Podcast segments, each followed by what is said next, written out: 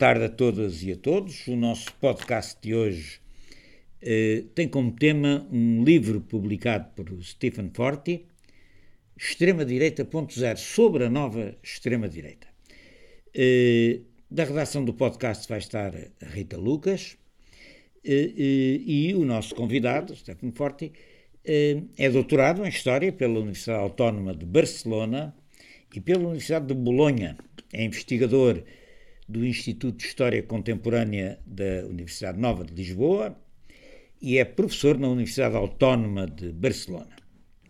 A sua área de especialização é a história política e do pensamento político dos séculos XX e XXI, com enfoque na Europa entre as duas guerras, na história dos fascismos, integra eh, o comitê editorial de várias revistas e colabora também em vários eh, jornais, Espanha Contemporânea, Revista de História Atual, etc. Os seus livros mais recentes já respeitam ao tema de hoje da nossa conversa. Uh, um deles nem tanto, mas enfim, uh, o, o, vou dizê-lo em português. O processo separatista da Catalunha, análise de um passado recente, 2006-2017. É um livro em coautoria com outros uh, investigadores. E uh, o, o, livro também, uma obra coletiva em coautoria, uh, onde o Stefan participa, que se chama Patriotas Indignados sobre a nova ultradireita no período de pós-Guerra Fria. Mais recentemente, creio que é o último livro do Stefan, é este, a extrema-direita 2.0, é 2021, e eh, vai servir de mote, o seu conteúdo vai servir de mote à nossa conversa. Obrigado, Stephen, por estares aqui connosco hoje. Eh, Bem-vindo ao nosso podcast.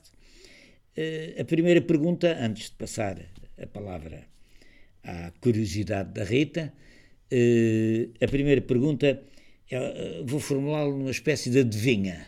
É? Sabes o que é uma adivinha em português? Não é? Adivinhar. Uma adivinha. Eh, esta nova extrema-direita não se pode classificar como fascista ou neofascista. Também não se confunde com a direita tradicional, mesmo na sua versão neoconservadora radical. Então, o que é? Política e ideologicamente esta nova extrema-direita? O que é que a distingue enquanto tal? Aquilo a que Enzo Traverso chama uma direita não fascista nem neofascista, mas uma direita diferente também da tradicional, ele chama de direita pós-fascista. Uh, o Stefan preferiu chamar a extrema-direita 2.0. Uh, eh, o que é? O que é ela? O que é que a distingue? O que é que o que é que a particulariza como, como género? Uh, Rita, e tu? O que é que tens para perguntar? Obrigada, Fernando. Uh, obrigada, Steven, por estares aqui connosco hoje. Uh, a minha primeira pergunta relaciona-se com a, com a história desta nova extrema-direita, ou destas novas extremas-direitas. Isto porque, se nós reconhecemos relativamente bem a história do fascismo como fenómeno histórico do período entre guerras, esta nova extrema-direita pós-1945 não é tão clara. Nós não temos tão presente qual foi este percurso uh, que ela fez até chegarmos aqui. E nesse sentido, a minha primeira pergunta é precisamente que períodos ou que fases é que nós podemos identificar na história da extrema-direita desde 1945 uh, e como é que se dá este processo a que tu no teu livro chamas a passagem da extrema-direita como patologia normal à extrema-direita como normalidade patológica nas democracias liberais.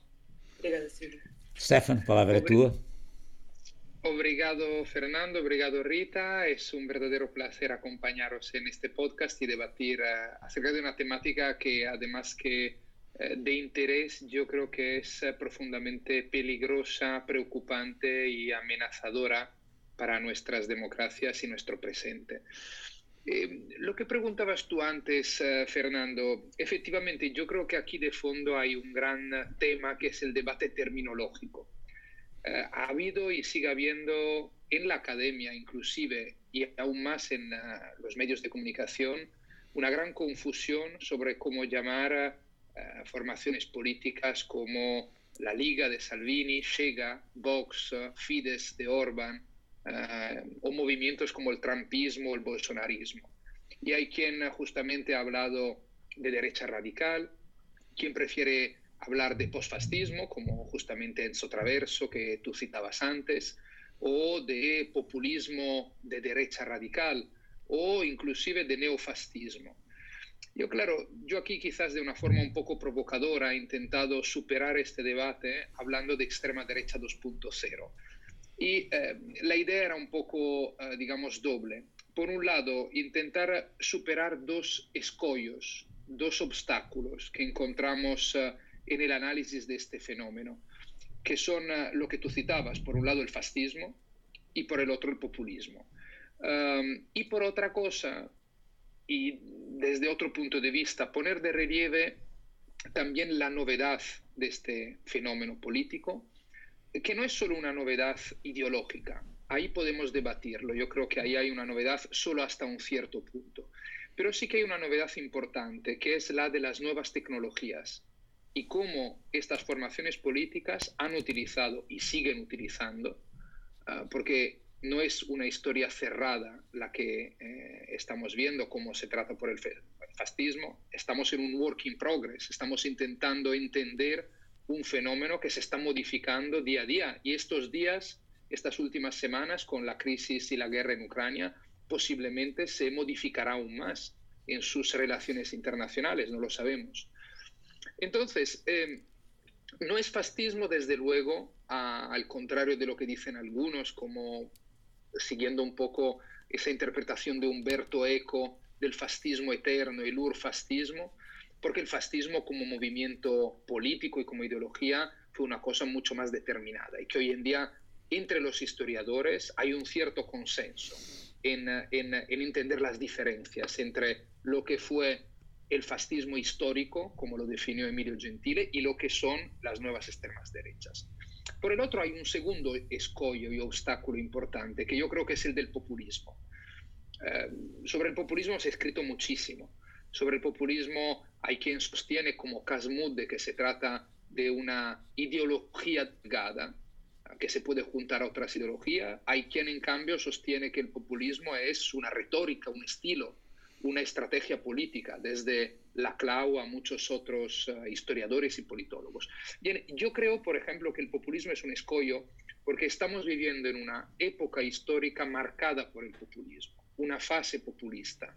Marc Lazar e Ilvo Diamanti han hablado del concepto de pueblocracia para justamente mostrar cómo el populismo, en cuanto retórica, estilo, eh, estrategia, inclusive política, lo empapa todo. Entonces, cuando inclusive Manuel Macron ha estado tachado de populista de extremo centro, entonces el populismo tiene cualquier utilidad, yo creo, heurística. Entonces, para superar esos escollos, yo creo que necesitamos una nueva categoría. Ah, esto no quiere decir que no existan elementos de continuidad con el fascismo histórico o el neofascismo de los años de la Guerra Fría. Claro que existen estos elementos de continuidad, pero yo creo que al mismo tiempo la novedad de estas nuevas extremas derechas es más importante, o es más importante reseñarlo, que solo recordar los elementos de continuidad. Entonces, a la pregunta que tú justamente hacías, Fernando, yo creo que el concepto inclusive de posfascismo de Enzo Traverso es útil. Ah, y también uh, un filósofo uh, húngaro como uh, Tamás ya planteó el concepto de posfascismo. Y yo creo que es útil. No es eh, em, excluyente respecto al concepto de extrema derecha 2.0. Pero a mí lo que me importaba poner de relieve era justamente esta novedad. Y para ir un poco al grano de lo que tú me preguntabas, eh, yo diría tres cosas. Uno, es útil utilizar una macrocategoría para definir movimientos políticos y partidos políticos que no son iguales. Tienen también divergencias, en algunos casos muy importantes, a nivel ideológico y programático. Por otro lado, Y entonces esto nos permite hablar de una extrema derecha 2.0 donde cabe desde el trampismo hasta Fidesz de Víctor Orban, hasta la Liga de Salvini, llegando al Brexit Party, para mencionar solo algunos. El segundo punto, existen... Fratelli unas... d'Italia, que são, já estão à frente da Liga, aparentemente. Não é? Também creio que tu os incluís dentro desse, desse grupo. Claro, el, el, caso italiano efectivamente es interesante porque son dos tradiciones ultraderechistas distintas.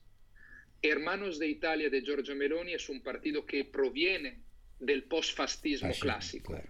El movimiento social italiano, Alleanza Nazionale de Fini después. Entonces, que tiene una conexión ideológica con lo que fue el fascismo en Italia tras 1945. Mientras que la Liga de Salvini nace en los años 80 como Liga Norte, como un movimiento regionalista, autonomista, inclusive secesionista en algún momento.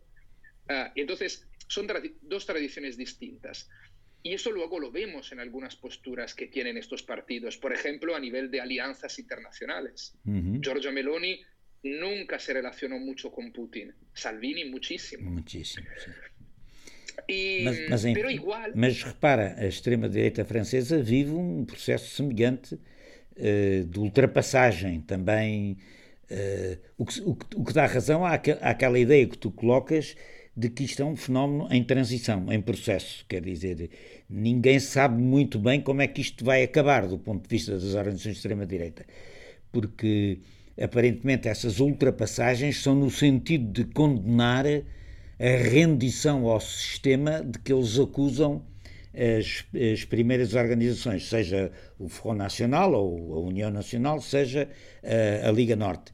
Uh, o que significa que, mesmo uh, na extrema-direita pós-fascista ou 2.0, não vejo grandes diferenças nos dois conceitos, devo dizer.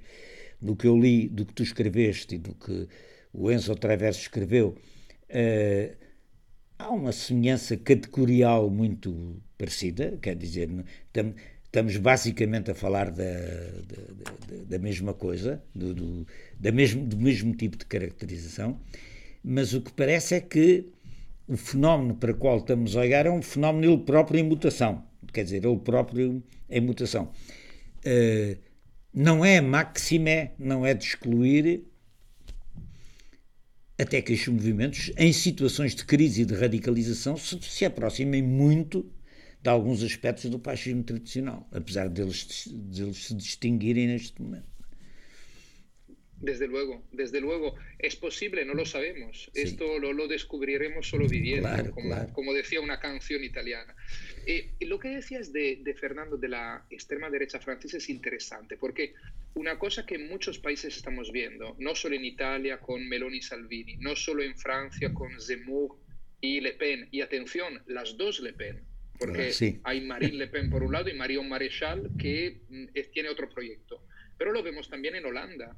En Holanda hay Wilders, por un lado con el Partido de la Libertad, y el Foro por la Democracia, que tienen, en algunos casos, es decir, tienen competidores internos. Es decir, lo que estamos viendo en muchos países es una lucha por el espacio en la hegemonía de la extrema derecha. Esto no lo vemos, por ejemplo, de momento ni en Portugal ni en España. No. Pero no lo podemos descartar por el futuro, para el futuro. Claro.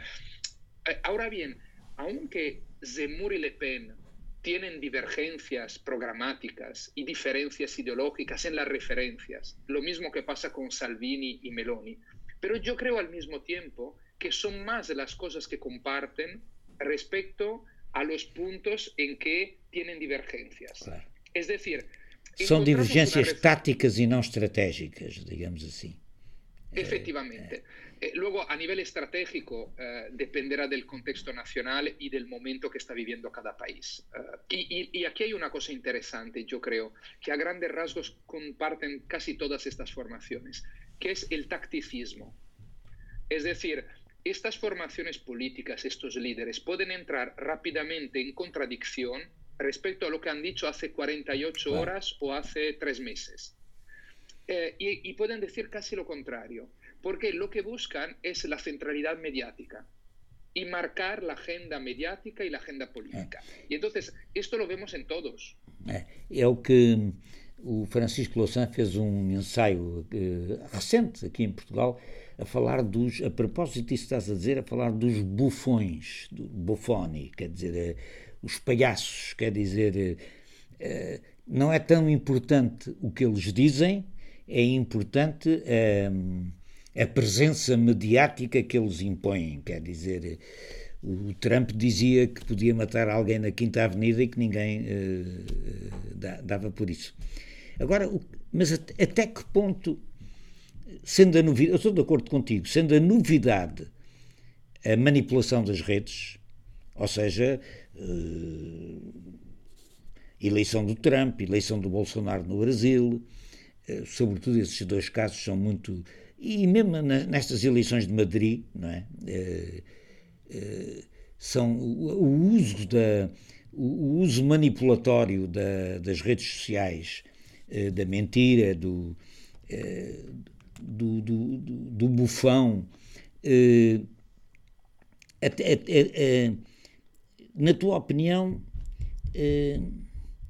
até que ponto a luta ideológica, a luta de ideias, através desse tipo de manipulações nas redes sociais, pode substituir ou não a luta não mediática no terreno social e político dos países. Quer dizer, eh, a luta social não interessa, quer dizer, eh, as esquerdas vão dedicar-se agora unicamente às redes sociais, eh, abandonamos a frente do trabalho, a frente reivindicativa, as frentes que fizeram a minha geração, por exemplo, não é? Quer dizer, qual é o centro da luta? Se o centro do pós-fascismo é esse, qual é o centro da resistência, do teu ponto de vista?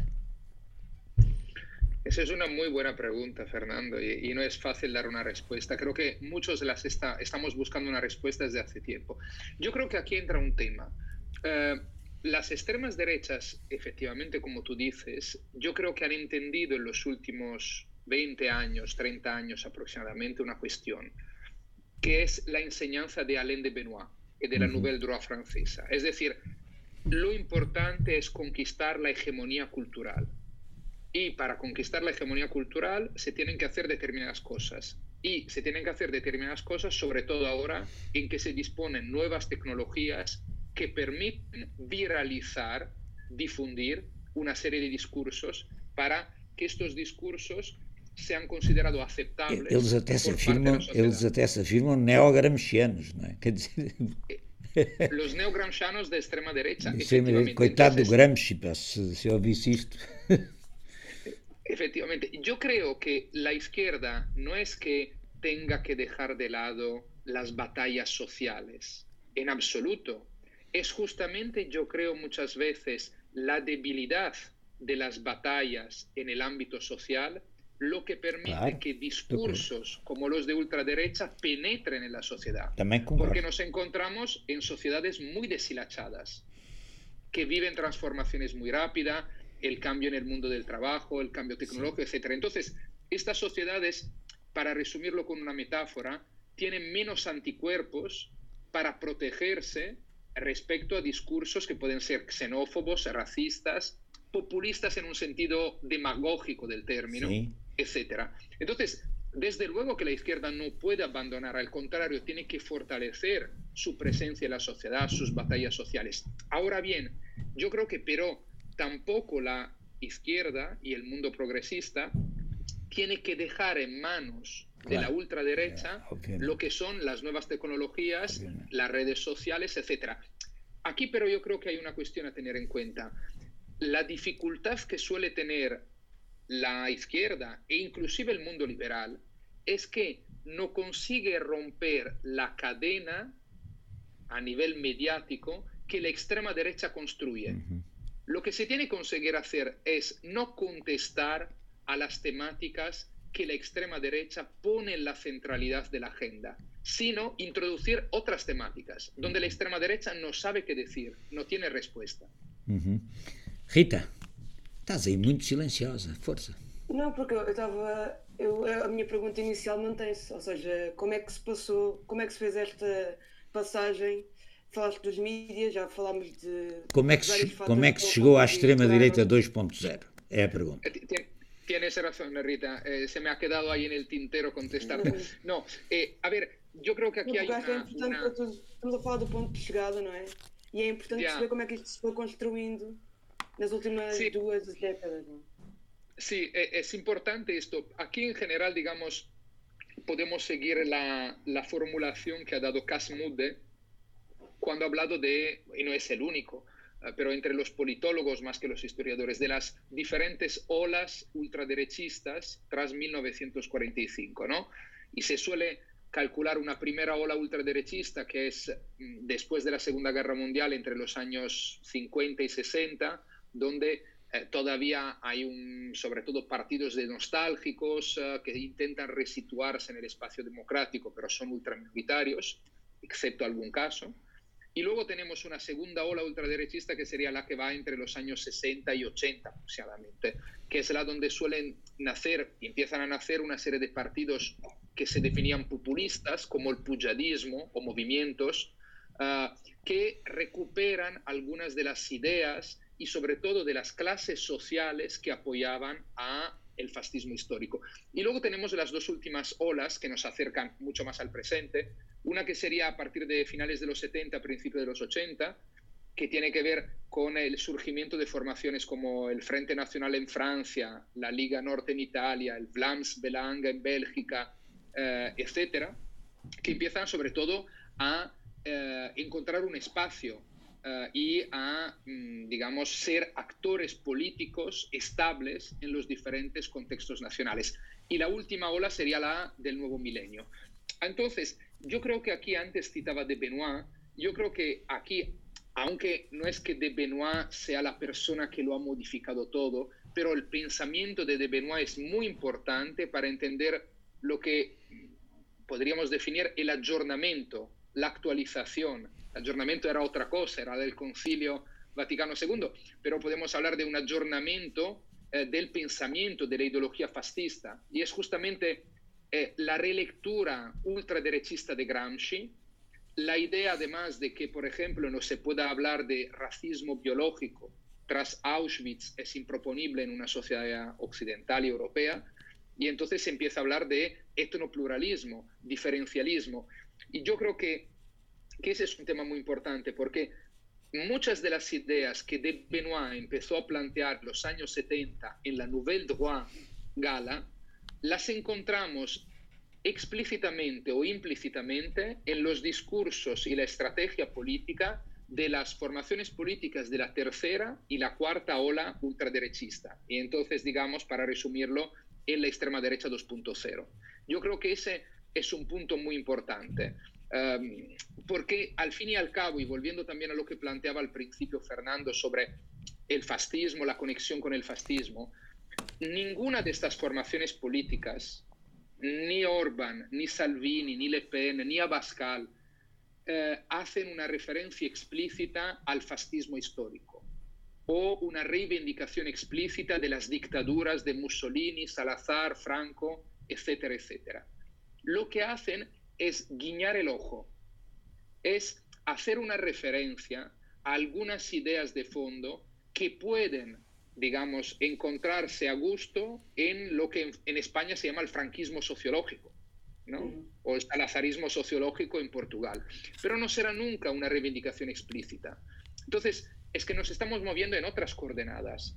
Y, y decir que no es fascismo, yo creo que, bueno, Em, todos los que se nos están escuchando imagino que lo tendrán muy claro, no quiere decir que estas formaciones políticas sean menos peligrosas para la democracia. Son muy peligrosas. Lo que pasa es que el fascismo fue otra cosa, ¿no? Entonces, yo creo que sí ha habido, eh, lo que preguntabas tú ahorita, esa transformación a lo largo de los últimos 70, 80 eh, años, eh, pero ha sido una transformación sobre todo a nivel ideológico que luego se ha concretado también en formaciones políticas a nivel organizativo de forma distinta, adaptándose a una sociedad en que los partidos de masa casi han desaparecido. Um, falaste aí no populismo e, na, e no debate acerca do populismo. Uh, tu consideras que uh, o populismo pode ser arvorado em conceito político e ideológico, como alguns autores fazem, ou é, sobretudo, como também outros dizem, uma questão de. O populismo respeita mais ao estilo e à função eh, do que propriamente a um, um corpo ideológico eh, com sustentação. Ou seja, se o populismo se se tenta construir o, o, o populismo como uma corrente política e ideológica, misturando inclusivamente extrema-esquerda com extrema-direita e, e, fica tudo no mesmo saco, eh, pergunto que utilidade é que tem este conceito, é? quer dizer, qual é a utilidade conceptológica disto. Eh, eh, e, portanto, se até certo ponto, eh, para que é que serve o populismo hoje no discurso das ciências sociais? Quer dizer, eh, o populismo como conceito pode ser uma caracterização superficial dos movimentos, não é? Eh, como tu dizes, o populismo o populismo é comum a praticamente todo o espectro político, não é? Mas precisamente por isso não funciona como, como, como conceito, como conceito individualizador e explicativo. Uh, neste caso da extrema-direita 2.0, qual é o lugar que tem o populismo nisto? Uh, que utilidade é que tem o populismo para explicar este conceito, na tua opinión? Sí, sabes, yo creo que de fondo, Fernando, hay una cuestión, que es, um, hemos tenido en los últimos 10, 15, 20 años, si me apuras, una eclosión de la utilización del término populismo por una sencilla razón, la crisis de los partidos políticos y de las ideologías tradicionales y la crisis de nuestras sociedades, de las estructuras de nuestras sociedades. Eso ha permitido que propuestas distintas que no encajan con las ideas novecentescas, ¿no? Ah, demócratas cristianos, socialistas, comunistas, etcétera, etcétera, eh, puedan, digamos, tener un espacio o, o, puedan, digamos, surgir, difundirse. Entonces, yo no creo, sinceramente, que tenga alguna utilidad el término populismo si lo entendemos como una, ideología. Yo no creo que sea una ideología. No tiene un corpus doctrinal. Y de hecho, dentro de la categoría de populismo uh, se ha puesto todo lo que no encaja con uh, las formaciones políticas tradicionales en los últimos años. Yo creo que sencillamente el populismo es un lenguaje, una retórica, un estilo. Y entonces estamos viviendo una fase en que la crisis del sistema tradicional, el sistema que conocíamos de la segunda mitad del siglo XX, es tan grande que entonces hay muchas cosas que no encajan en las estructuras tradicionales. Y um, por último, en lo que respecta a la extrema derecha, yo creo que la extrema derecha es uh, populista a veces tanto cuanto otras formaciones políticas. Es decir, utiliza una retórica populista. A veces lo hace más que otras formaciones o partido, políticas. A veces... A, a, a, campanha madrilena do Partido Popular foi buscar, aliás, ao populismo de extrema-direita grande parte do seu, da, sua, da sua metodologia, da sua força. Absolutamente. Pero Liberdade. Pedro, claro, pero inclusive Pedro Sánchez en algún momento en el 2018-19 ha utilizado una retórica muy marcada por el populismo. Uh, quiero decir, o pensemos en Matteo Renzi en Italia. Ha sido tan populista mmm, cuanto lo ha sido antes Berlusconi o después Salvini o el Movimiento Cinco Estrellas. Claro, claro. Para não falar do, já para não falar do Podemos também, não é? Que, que, que esse, aliás, sim, uma parte do Podemos se incorporava na, no conceito do Laclau sobre, a, sobre, a, sobre o populismo como todo. estratégia. Não é? Sim, sim. Yo, yo, creo que sencillamente es esto. A mí me parece que el populismo tiene poco sentido. Sí. Tiene poco sentido claro. como categoría útil para definir un movimiento político o inclusive una ideología. Um, luego es cierto que luego volvemos a los estudios clásicos sobre el populismo latinoamericano de los años 30, 40, 50, sí. Getulio Vargas, Perón, sí. etc. Mas, Pero bueno, a, mas pode-se meter tudo no mesmo saco. Quer dizer, o peronismo e o Getúlio Vargas tem alguma coisa a ver com o Orban e com o. Eu, acho que isso, quer dizer, é uma coisa tão elástica, tão elástica que não serve para nada, não é? Ou que, ou que serve para muito pouco, ou até serve para demagogia, não é? Para demagogia manipulatória, não é? Isso parece-me parece claro.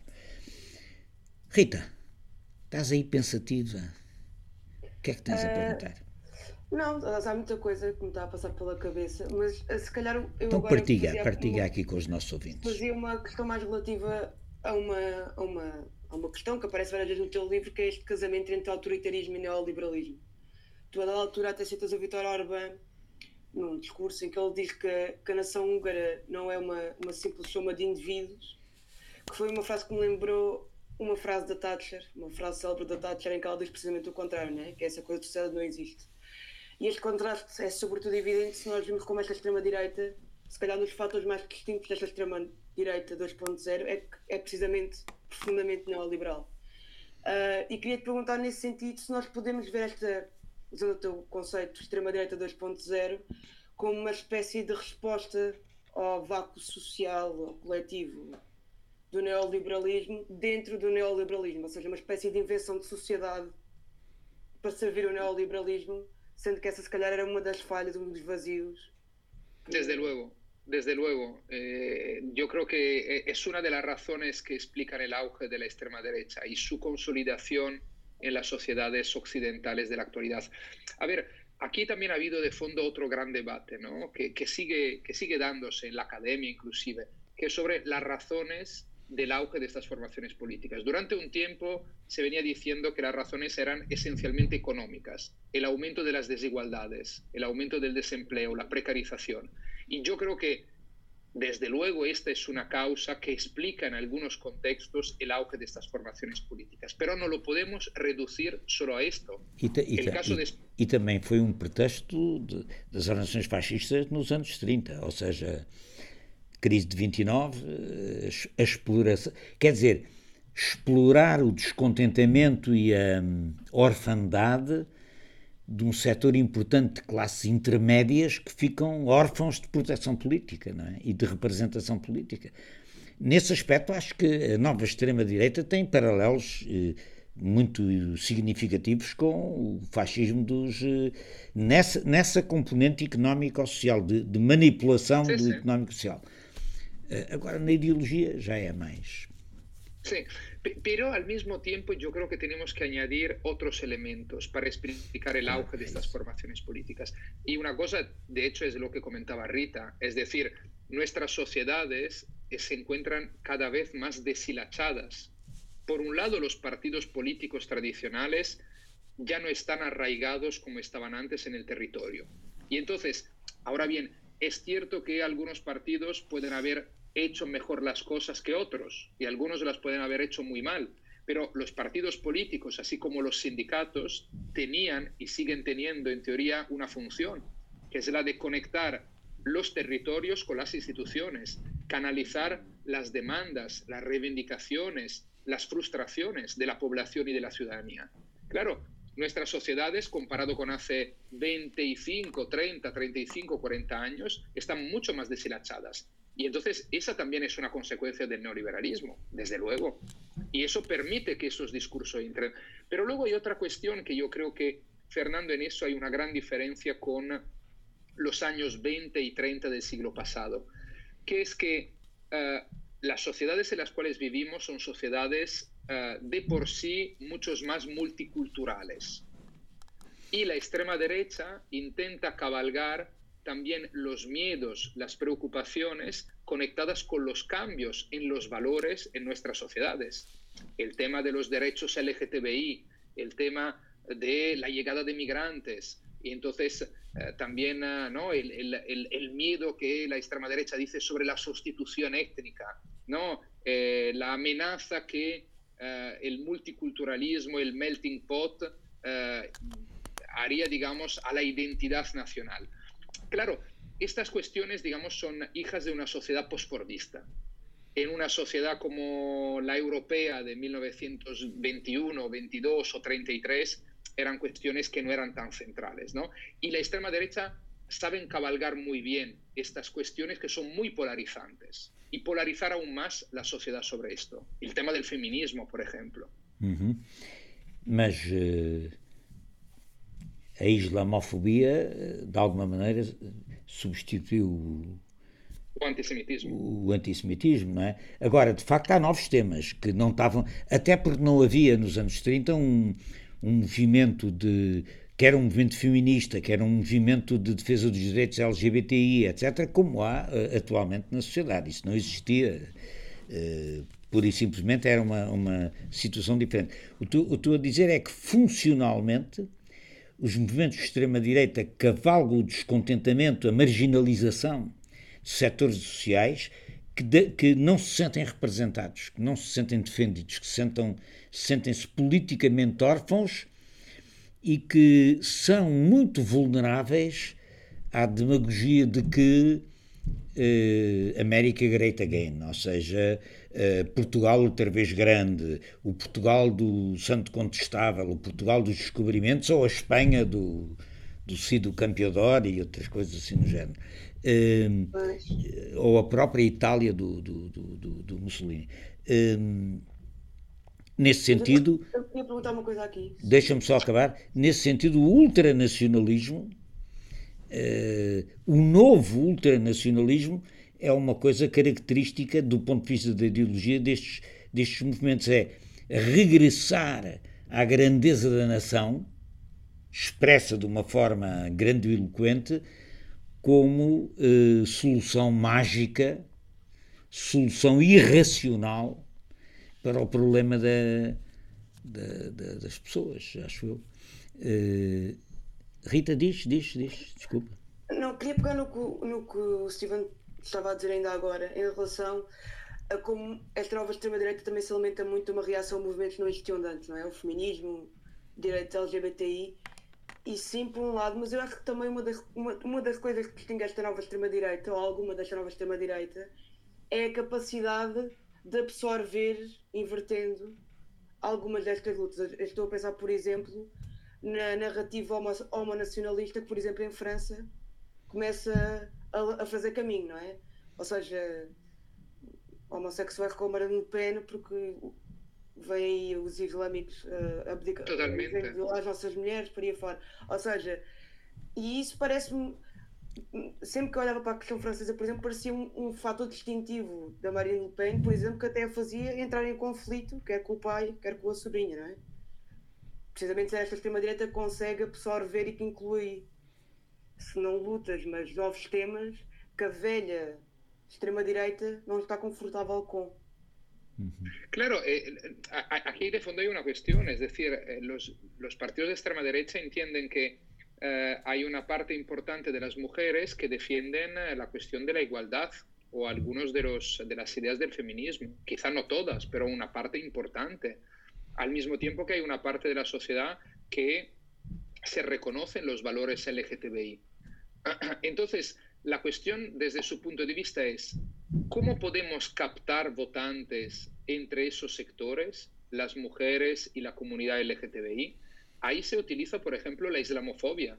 Le Pen en Francia lo ha hecho muy bien. Es, es decir, atención, que si dentro de 10 o 20 años la mayoría de la población será musulmana y utiliza el miedo a la sustitución no étnica, los derechos de la República Laica Francesa los perderéis. Y nosotros defendemos los valores republicanos. Claro, utilizan esa. Y luego hay otra cuestión que es muy interesante. Eh, tenemos diferentes líderes de extrema derecha, mujeres, que reivindican ser mujeres, pero atacan el feminismo progresista. Giorgia Meloni en Italia, Marine Le Pen, evidentemente, pero pensemos luego en Alice Weidel en Alemania, que no solo es mujer, sino que públicamente se reconoce y defiende ser lesbiana y tiene hijos adoptados con una mujer de Sri Lanka, pero al mismo tiempo defiende las posiciones, digamos, antifeministas, para que nos entendamos, y anti-LGTBI de Alternativa uh, für Deutschland. Entonces, ese, eso es una, una, una, un tema yo creo muy interesante, ese intento de apropiarse de las banderas de las reivindicaciones progresistas y de mm. izquierdas, el feminismo, el ambientalismo, también declinado a un nivel, si queremos proteger el ambiente, tenemos que cerrar las fronteras. y este es un tema interesante. Ah, y, muchas otras de estas batallas. Es decir, esa nueva extrema derecha es muy escurridiza, es muy difícil de detectar y sabe moverse, transformarse, apropiarse. Y quizás aquí hay, yo creo, Fernando, no sé qué opinas tú, hay otro punto de contacto con el fascismo histórico. Y me remito a la definición que siempre he encontrado muy sugerente de George Mosse sobre la ideología fascista o el mito fascista, como decía Mosse, como organismo saprófago. Es decir, un organismo que podía coger ¿no? de todas las ideologías que habían fascinado a la gente en las décadas anteriores, el darwinismo social, el romanticismo, inclusive el socialismo. Hoy en día estas extremas derechas también son a su manera una especie de organismo saprófago que parasitan ideológicamente otras tradiciones políticas, culturales e ideológicas. É, é verdade, são, mas é islamofóbicos, é? são, mas é racistas, são, ou seja, é uma instrumentalização é, manipulatória e de, e de e de demagogia. Eh, mas eu queria perguntar-te, estamos a aproximar-nos do fim da nossa conversa, o tempo corre depressa, eh, e o fenómeno possível, e em Espanha, vamos ver agora com esta crise do PP como é que isso evolui, mas hum, não te parece que na direita tradicional há uma espécie de radicalização da aproximação à extrema-direita que pode levar, e se calhar não sei se nas eleições de Madrid não se passou um pouco isso, que pode levar a que essa radicalização da extrema-direita, da extrema-direita, acabe por retirar o terreno à extrema-direita 2.0, à, à extrema-direita pós-fascista, eh, retirarem o terreno e retirarem o espaço. Porquê? Porque a própria direita tradicional, no seu processo de radicalização internacional, come esse espaço. Que a tentação existe, vê-se em França, vê-se com o PP eh, e com as lutas dentro do próprio PP, porque na, na, na realidade há, há, um PP que quer, de alguma maneira, hegemonizar essa extrema-direita. Eh, incluí-la, ou pelo menos aliar-se com. E há outra uh, mais clássica. Por exemplo, aqui em Portugal, tenho visto que há uma uh, extrema. que há uma direita, uma extrema-direita mesmo, conservadora, neossalazarista, uh, conservadora, que, que olha para um partido como a Iniciativa Liberal, como um partido eh, como um partido como um partido eh, liberal naquilo que não devia ser, ou seja, nos costumes, na, na aceitação da, da, da, da, da diferença sexual, de, na, no reconhecimento dos direitos das mulheres, eh, e, e, portanto olha com reserva eh, e olha para o Chega como uma coisa um pouco vulgar, um pouco popular eh, e desordeira, eh, e que, portanto, hum, é, é uma, quer dizer, é, mesmo a direita tradicional mais conservadora, ou se tenta apropriar da extrema-direita e tirar-lhe o terreno, ou se demarca dela. Esse fenómeno também foi corrente nos anos 30, ou seja, a direita conservadora na Alemanha aceitou o Hitler porque era, era por pouco tempo, não é? O Fundo Papa, nos democratas cristãos, o Zentrum, Uh, e na Itália é a mesma coisa. Os ita enfim, to todos aquele, todo aquele liberalismo italiano vai buscar o Mussolini para dar cabo dos, dos socialistas e dos comunistas e depois achava que podia prescindi-lo. Uh, Portanto, essa tentativa da direita se assenhorear da extrema-direita e de se aproximar dela, chamemos-lhe assim essa fascistização da direita, parece-me estar em curso na Europa. Sim. Ou não está? É a tua Eh, opinião? Está, está, ah, está en curso eh, y para mí es uno de los ah, temas más preocupantes en la actualidad. Porque, simplificando mucho, si las formaciones conservadoras tradicionales que han aceptado la democracia liberal en los últimos 70 años, bueno, en algunos países han tardado un poco más, como sabemos en España y en Portugal, pero que han aceptado la democracia liberal, deciden aliarse con formaciones políticas que claman, como dice Orban, por una democracia iliberal, es decir, autoritaria, nuestros sistemas democráticos eh, pueden, digamos, sufrir no solo una crisis profunda, sino eh, tener el riesgo de eh, llegar a su fin, tal y como los conocemos hoy en día. Los conservadores tradicionales, el Partido Popular en España, eh, inclusive la CDU en Alemania, son para mí hoy en día el anillo débil de nuestras democracias.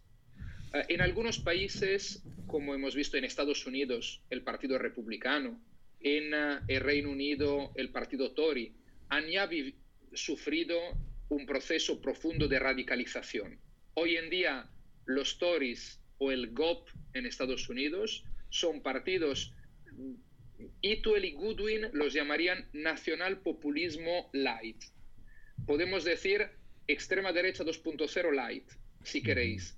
Pero bueno, han vivido un profundo proceso de radicalización. No son lo que eran hace 10 o 15 años. En otros países no sabemos, este proceso está work in progress. En otros, en Alemania, por ejemplo, hasta la presencia de Merkel, habíamos tenido una CDU que había defendido el cordón sanitario contra la extrema derecha. Pero ahora Merkel no está y no sabemos lo que pasará.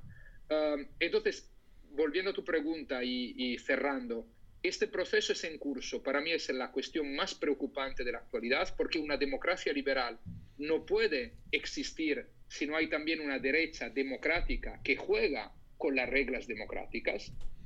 Y a diferencia quizás de los años 30, en este proceso de hibridación de culturas políticas conservadoras y de fascistización, hay quizás uh, un sector todavía importante de esta derecha democrática que tiene claro que no quiere aliarse sí. con esos sectores.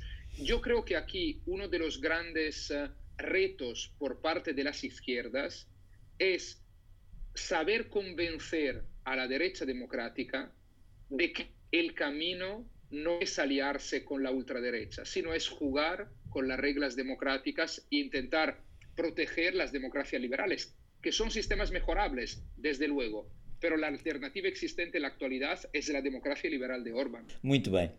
Até à próxima.